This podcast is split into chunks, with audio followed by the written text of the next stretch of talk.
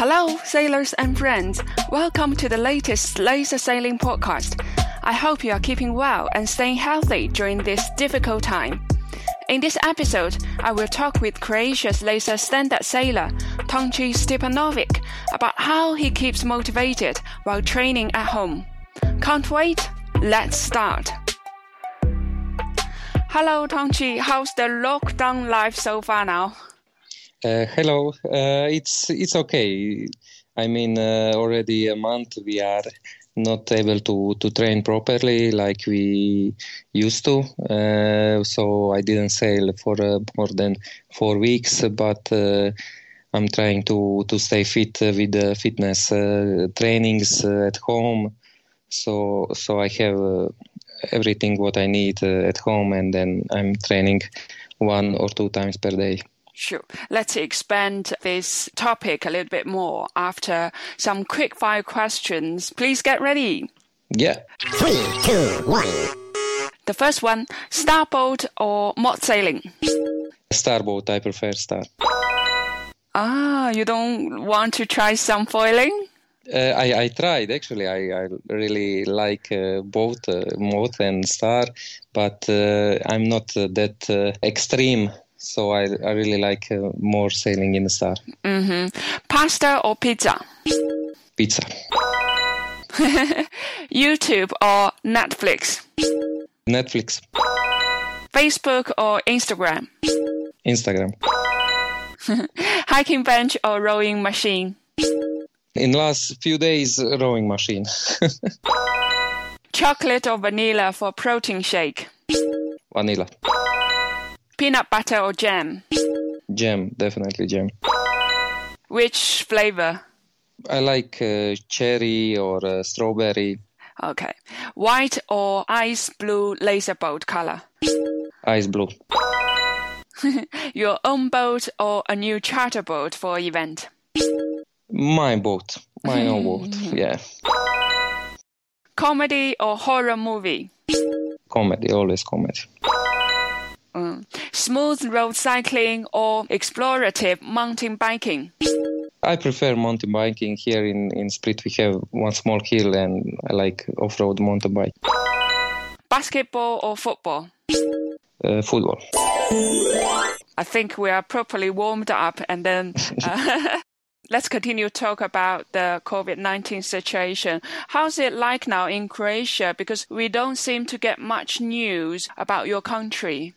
Actually, we are quite good. Uh, we have uh, till until today less than 2,000 uh, affected people, uh, and only today we have just uh, 10 new cases. Uh, so it's really good. It started bigger numbers, but how the days are passing, we have less and less, and the situation it's quite good.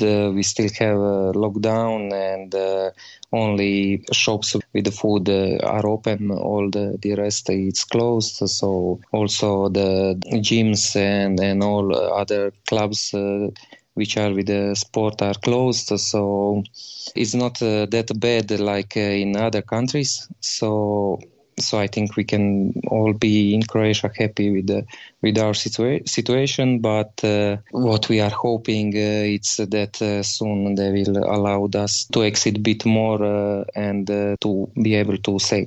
Yeah, you mentioned that obviously all the gyms are closed. And how do you maintain uh, the very important fitness training while at home?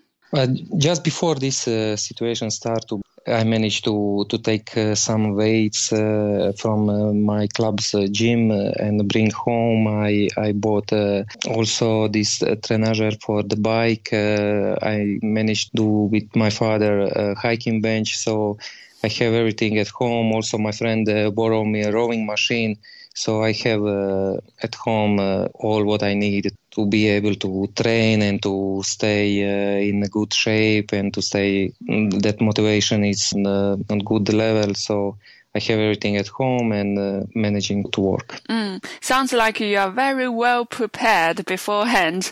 And what would you say is the most challenging part, despite all the uh, preparation you did in order to allow you to train at home to maintain your fitness?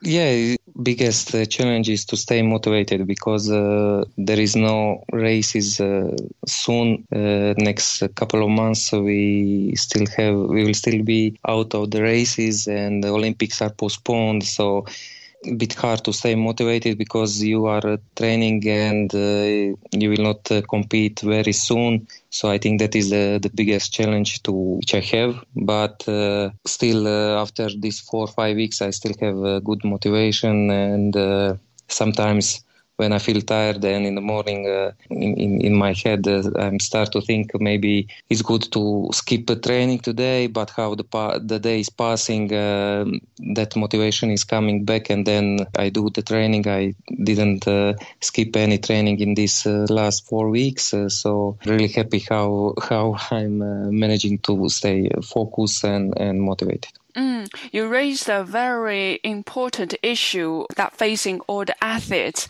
about how to stay motivated, especially with the Tokyo Olympics delayed for one year. What's your point of view in those delaying and especially for older athletes or people who have some injuries, that's another big decision to carry on for another year.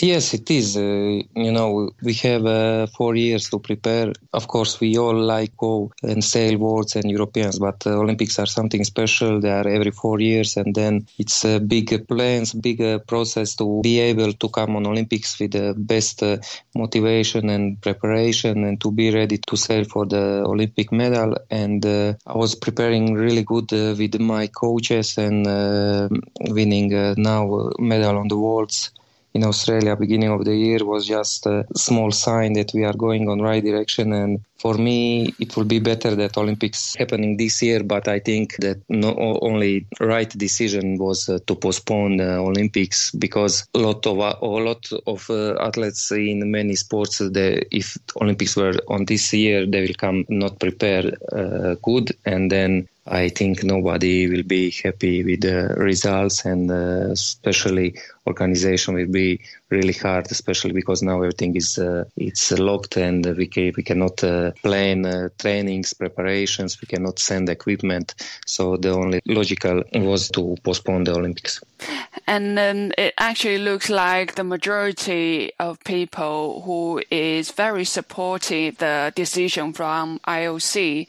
What's your original plan after the Tokyo Games this summer? Are you going to switch to another class, explore some other sailing, or you're going to retire? What's your original plan? My original plan it was uh, I was thinking to retire and start uh, planning uh, to start with the coaching.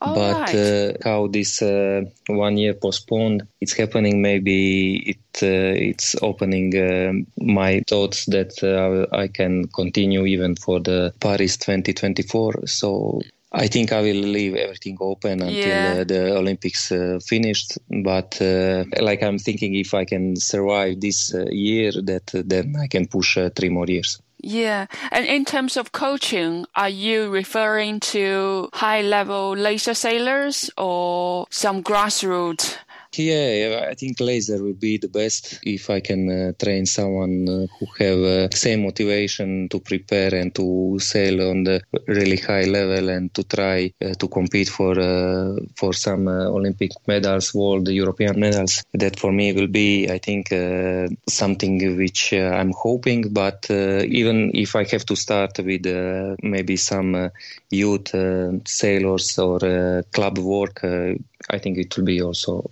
okay. Sure. And then with the lockdown for nearly over a month now, what do you miss the most from normal life?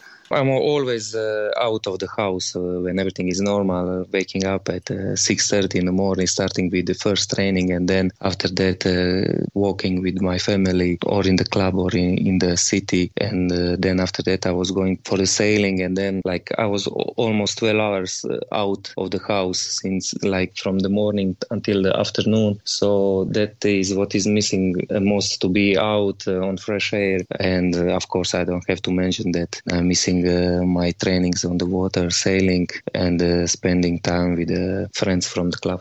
Mm-hmm. As you mentioned, uh, now we have more time with our family. Do you need to do some homeschooling for your kid?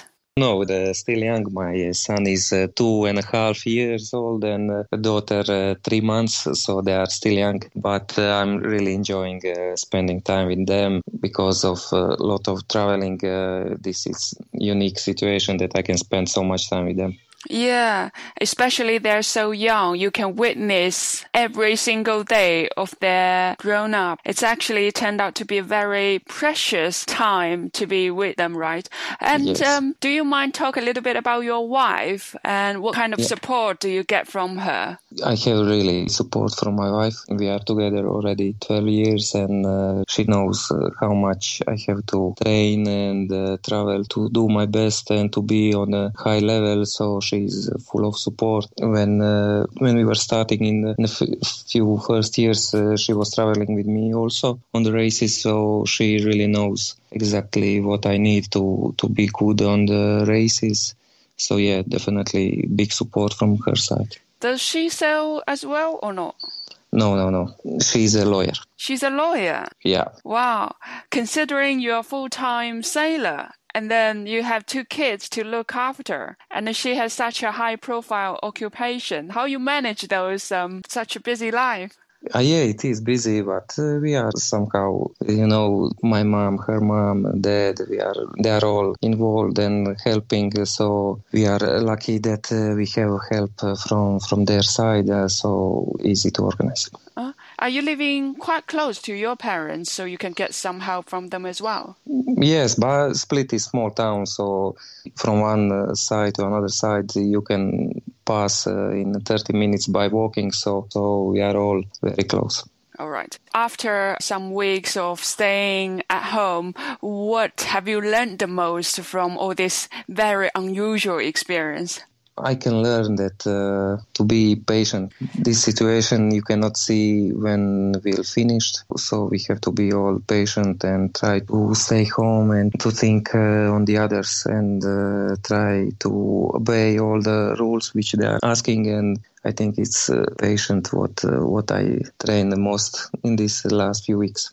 Yeah, I think it also taught us about some very precious things that we don't realize in our normal life until we missed it. Yeah. When do you think you will be allowed to start sailing again? I, I hope tomorrow. To we, we have some plans that uh, today uh, they will give us uh, some uh, document that we are allowed train. Uh, for now, uh, last week they allowed us to go on bike outside, but for sailing, hopefully tomorrow. I was uh, watching news on the television because every day at two we have a, a press conference. They are saying about situation in the country. So today they didn't uh, still uh, said okay we allow the athletes to start uh, with a daily routine, but uh, maybe tomorrow we will be more lucky. But with those still a lot of uncertainties and we won't know when will be the next event happening, how often would you sail? Usually when everything is normal, we are uh, training uh, six uh, days per week. Even without any regatta? Yeah, yeah. Even during the winter preparation, we, we are sailing six times per week and uh, only Sunday. How, how do you keep yourself motivated by sailing almost every day without um, knowing when's your next event? But yes, we used to train like that, and uh, we are, I don't know, we are living with uh, sailing. And for me, when I'm not going out, it's really hard. So for me, it's normal that uh, that it was since I start uh, with sailing in Optimist, I, I'm sailing uh, six times per uh, So for me, that is uh, quite normal. Yeah, I think since you mentioned about Optimist, let's move on to your past sailing career. At what age did you start with Optimist class? With the eight, I was age of eight. Yeah, I just uh, started with the school, and uh, and then I start uh, also with Optimist. Uh-huh. And earlier, when I was researching your bio, and I noticed that you actually participate the Opti World in 1999 all the way to 2001, which I also participate. One was in Martinique, and the other was in Qingdao. Do you have any memory left that you can share with us? Yes, in '99 it was my first Worlds, and uh, I was, you know, little kid. I didn't expect any result, uh, and on the end I finished second. It was really nice feeling uh, to win a medal in such a young age. But uh, what I remember from Qingdao that we had a really light wind, uh, and I think we sailed only six or seven races and I was uh, quite big with uh, 63 kilos. So for me, it was not good uh, with the with the sailing, but uh, I was so surprised when I came next time in Qingdao. I think in 2013. Ooh, I couldn't believe how the city grew uh, because in 2001 was not that uh, big city and now it's like you you came in New York so big buildings so I was really surprised. All right. From your answers, I've got another two questions. You got a second place on your very first Optimist World Championship. How could you do so well? Because normally for our first Optimist Worlds, it will be already a blessing if we manage to finish for the first 100 because there are over 250-ish boats, right? And how you sail so well with such a big fleet because I imagine in your country there are not so many boats to sail against.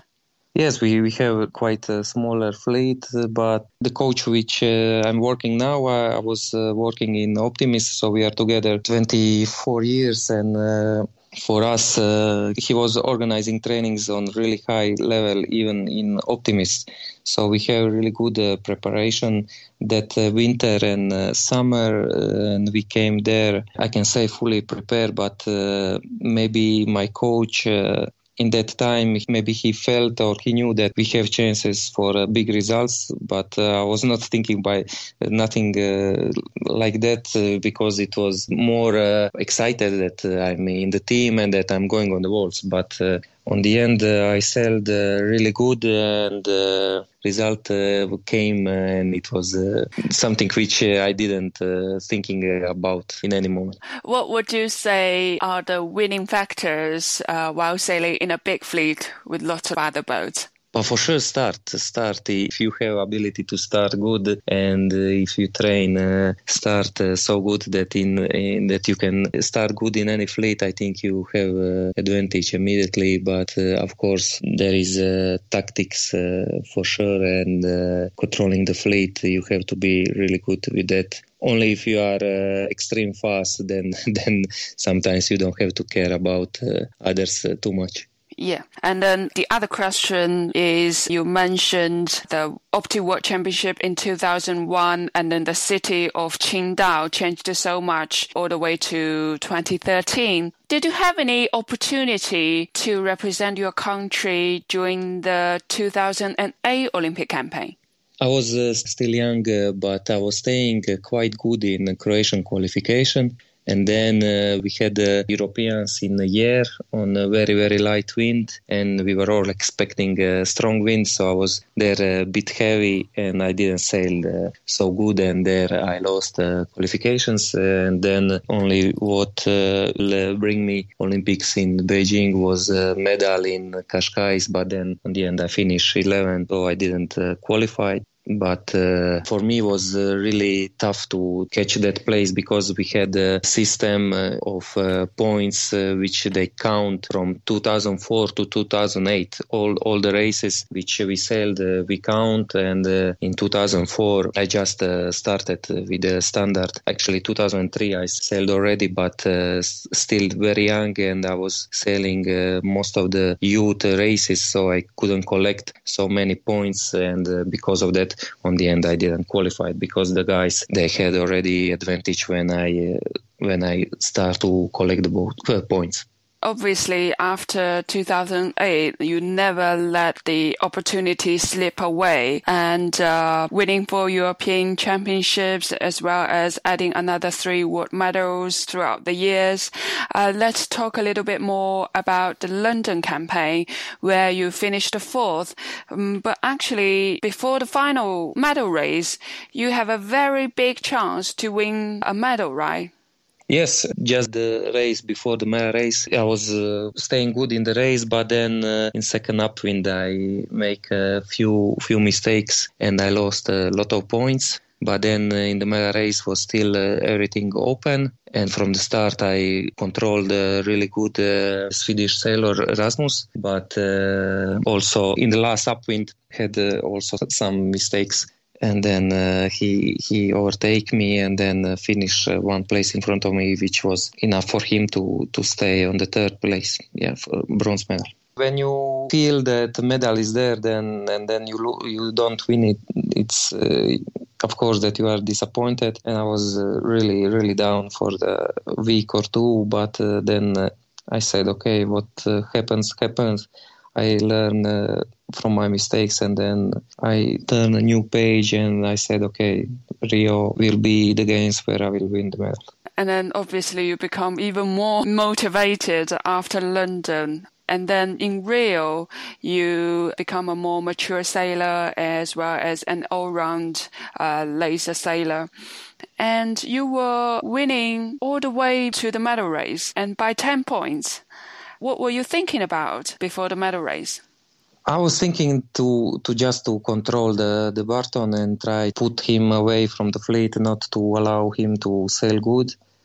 But uh, then uh, maybe in, in some point before the start, I start to play too much and uh, maybe I had to be a bit more uh, relaxed in that race. Uh, but I was pushing a, a, lot on him, and then we had uh, this situation with the jury boat where I, on the end, received the yellow flag and I had to do penalty. And uh, in that moment, I lost uh, any chance to control anything else uh, in that race. And Burton made a good sailing. He recovered uh, just enough to, to win a gold and push me on the silver place. Did you sleep well the night before? Actually, yes, I was uh, really relaxed. That uh, event uh, from the beginning, uh, I was really relaxed and uh, feeling uh, really good, and I was sailing very very good. Had one day when we were sailing outside, we have we had really huge waves, which I didn't sail so good. But the rest, I think, of the championship, I was really good. What would you say your mental state was like? Quite nervous or somewhere in the middle? Because this is probably the biggest race in your life. I was mentally really good. Like I said, uh, all all championship, I I was feeling uh, fantastic. We had really good uh, preparations there in uh, Rio, in, like two years before we start to come there. I won a race uh, before the, the Olympics, uh, which we had there. So it, everything was uh, really, really good. I was feeling there like at home, and uh, it's uh, just pity that didn't finish with the gold medal. What would you say you've learned the most from the previous two Olympic experience? One missing the medal, and then the second one just by one point uh, missed the gold.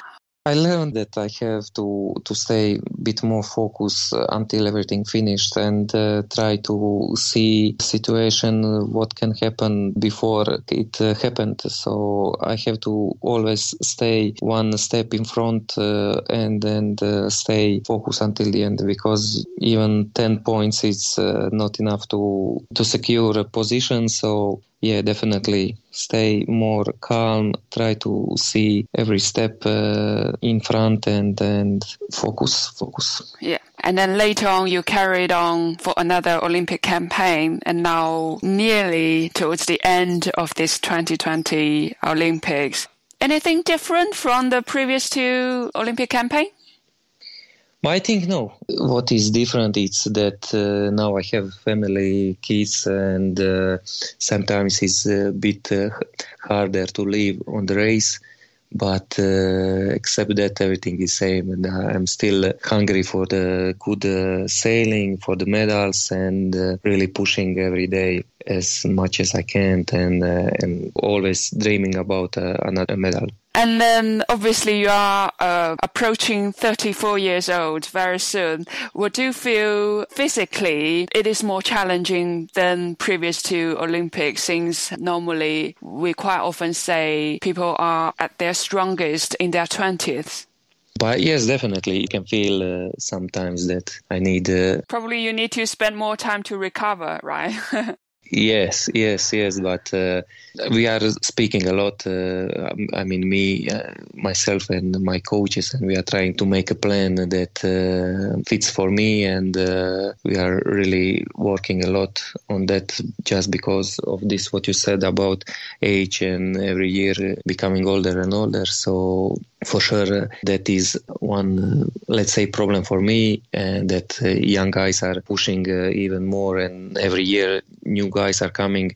But i'm trying really not to think about that too much concentrating on my trainings and uh, i believe in in the program of my coaches and uh, really hoping uh, about uh, sailing on the on the top of the fleet for i hope few more years Personally, I'm quite curious about uh, what are those things you are still trying to improve as a top sailor in the world, especially after you just added another medal in the World Championship earlier this year in February in Australia, right? I mean, uh, it uh, it's challenging for sure to to stay uh, in uh, good shape.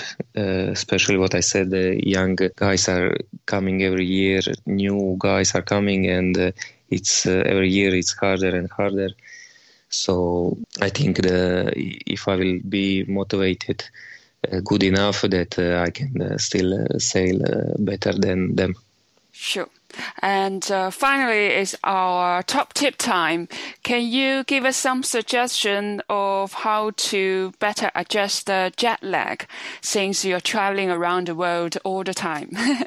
I can tell you about uh, my last uh, traveling to Australia. Uh, my teammates they already uh, went uh, five six days before me. I, I decided to stay because uh, my wife had to deliver a baby. And when i started to to go f- for australia day day before i already started to change the time zone so during the night I didn't sleep because in that period in Australia was already day. And then during the day when I was traveling, I was trying to sleep as much as I could. So I came to Australia almost uh, with uh, no jet lag. Maybe just uh, first night I was uh, missing some uh, sleep, but already from the second night I was adjusted on the on the time and uh, I was I was able to function normally like like I was at home.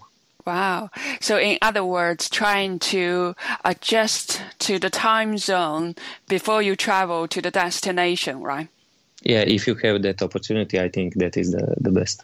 And, but if you cannot, then try uh, not to sleep uh, first two days uh, before 10, and then I think uh, you are good. If you are sleeping during the day, then you are, there is no no chance for you. Cool. Thank you very much for your top tips and then also uh, your time to join us in this laser sailing podcast. Hopefully you can uh, go back to sail very soon and then start enjoy time on the water. Bye for now. Thank you. Thank you. Bye. I hope by now you have got some hints and suggestions about how to deal positively with the current COVID 19 situation, as well as learning something useful from Tonči's past sailing experiences. If you want to ask those top laser and Radial sailors some questions, leave it in the comments wherever you listen to this podcast. They may well be included in future episodes. Until then, it's goodbye for now from Lily.